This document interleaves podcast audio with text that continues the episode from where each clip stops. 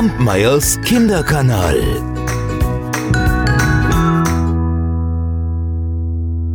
Es waren einmal eine Bäuerin und ein Bauer, die hatten keine Kinder. Ach, sagte der Mann, aber es ist so still bei uns zu Hause. In anderen Häusern, da geht es so lustig zu. Hätten wir doch auch ein Kind.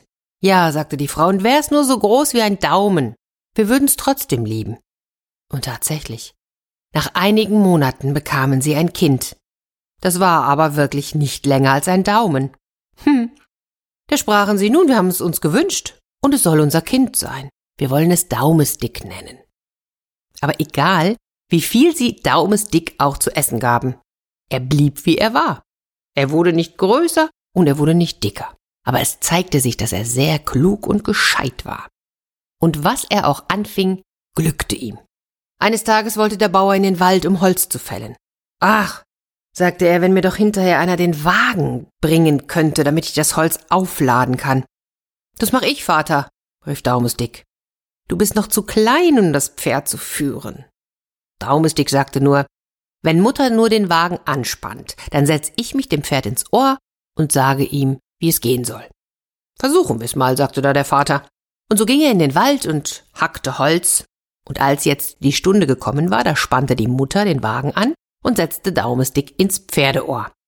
Und der Kleine rief Hü und Hott, und da ging das Pferd wie bei seinem Herrn. Jetzt sahen aber zwei Männer, die den Weg entlang kamen, einen Wagen ohne Fuhrmann. Und trotzdem ging dieser Wagen sehr zivilisiert. Hm. Als Daumesdick den Vater erblickte, rief er, Siehst du, da bin ich, nun hol mich herunter. Der Vater hielt das Pferd mit der linken Hand und holte mit der rechten das Söhnlein aus dem Ohr. Und als die beiden Männer jetzt Daumesdick erspähten, schüttelten sie den Kopf. Dann sagte der eine, Hör mal, wenn wir den Kleinen in der Stadt gegen Eintrittsgeld zeigen, da können wir reich bei werden. Hm? Komm, wir wollen ihn kaufen. Und so gingen sie zu dem Bauern, aber der wollte nichts davon wissen, das ist mein Sohn, für kein Geld der Welt gebe ich den her. Aber Daumesdick kletterte schnell auf die Schulter des Vaters und flüsterte ihm ins Ohr, Gib mich nur weg, Vater, ich komm schon zurück. So, und dann verkaufte der Vater Daumesdick für eine schöne Stange Geld. Wo willst du sitzen? fragten die Männer, und Daumesdick sagte, setzt mich nur auf euren Hutrand. Da kann ich herumspazieren und die Gegend betrachten. Dann sagte er dem Vater Lebewohl. Als es dämmerte, da rief der Kleine, ich muss mal, hebt mich herunter. Ach, sagte der Mann mit dem Hut, mach's nur oben, das stört mich nicht, die Vögel lassen manchmal auch was drauffallen. Hebt mich herunter, bitte, rief der Daumesdick, ich weiß ja schließlich, was ich gehört. Und so nahm der Mann den Hut ab und setzte den Kleinen an den Wegrand. Der lief ein wenig herum, mal hierhin, mal dorthin und schlüpfte schließlich in ein Mauseloch.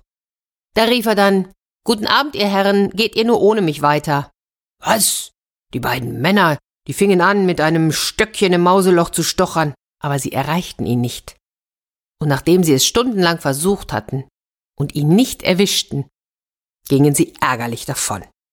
Daumesdick kroch aus dem Mausegang und suchte sich ein Schneckenhaus zum Übernachten.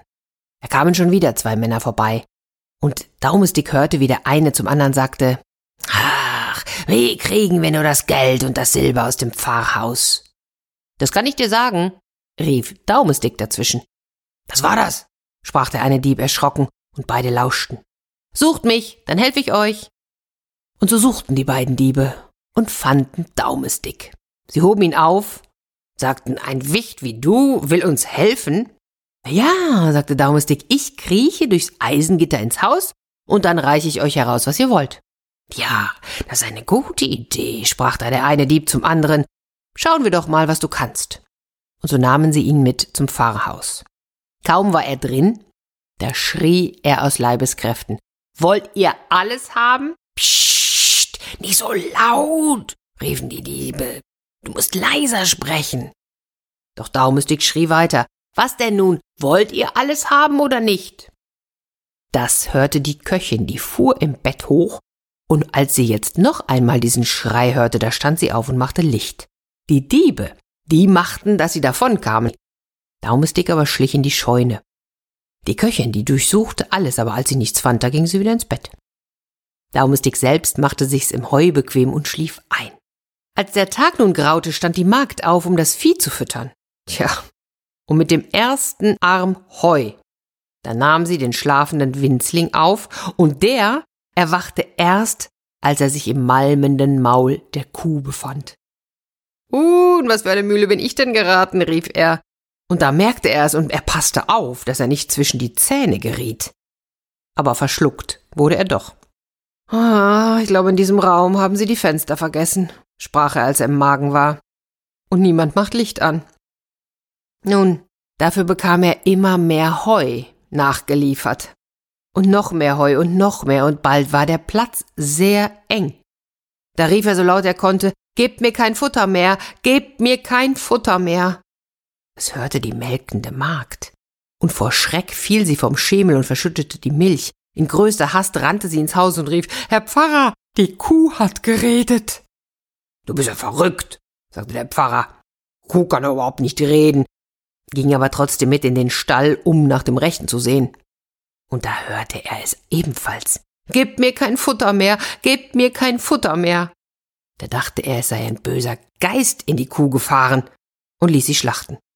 Naja, so einen Kuhmagen, den kann man nicht essen. Der taugt nichts dazu und so wurde er weggeworfen, auf den Mist. Mühsam bahnte sich Daumestick den Weg ins Freie.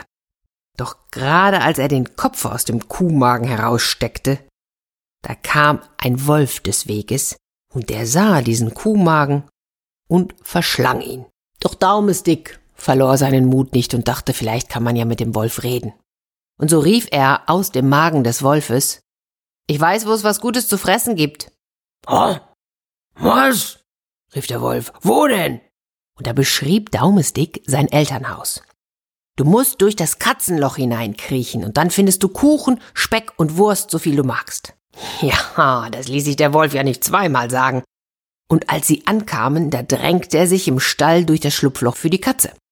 Und weil ja noch finstere Nacht war und niemand etwas mitbekam, da fraß er sich in der Vorratskammer voll. Als er jetzt satt war, wollte er weg. Aber er war so dick geworden, dass er auf demselben Weg nicht hinaus konnte. Und genau damit hatte Daumestick gerechnet. So begann er im Wanst des Wolfs gewaltigen Lärm zu machen. Er tobte und schrie, was er konnte. Sei still, schimpfte der Wolf, du wächst ja die Leute. Naja, du hast dich satt gefressen, rief Daumestick, jetzt will ich auch meinen Spaß haben. Und wieder machte er aus Leibeskräften Krach. Und schließlich erwachte sein Vater, sprang aus dem Bett und ging dem Lärm nach. Als er den Wolf sah, lief er und holte die Axt. Na warte, dir geht's jetzt ans Fell, rief er dem Wolf zu. Das hörte wiederum Daumesdick, und als er die Stimme seines Vaters vernahm, da schrie er, Lieber Vater, ich bin hier, ich stecke im Leib des Wolfes. Oh, unser Kind, unser Kind ist wieder da. Und der Vater freute sich, und so holte er aus und hieb dem Wolf die Axt auf den Kopf, so dass er tot hinstürzte. Auch die Mutter kam herbei, und als sie begriff, was da vorging, holte sie Messer und Schere. Sie schnitten dem Wolf den Bauch auf und zogen den Kleinen heraus. Ach, was haben wir für Sorge ausgestanden, sagte der Vater. Huh, sagte Daumestick endlich wieder frische Luft. Ich bin viel in der Welt herumgekommen. Wo bist du denn überall gewesen? wollte die Mutter wissen. Och, ich war in einem Mauseloch, in einem Kuhmagen und in einem Wolfswanst. Aber nun will ich bei euch bleiben. Und wir verkaufen dich nie wieder. Für keinen Reichtum der Welt, sprachen die Eltern und herzten und küssten ihren Daumestick. Sie gaben ihm zu essen und zu trinken und ließen ihm neue Kleider machen, denn die, die er auf seiner seltsamen Reise getragen hatte, die waren hin. Tja, und so hatten sie alle drei noch ein glückliches und zufriedenes Leben. Kampmeyers Kinderkanal.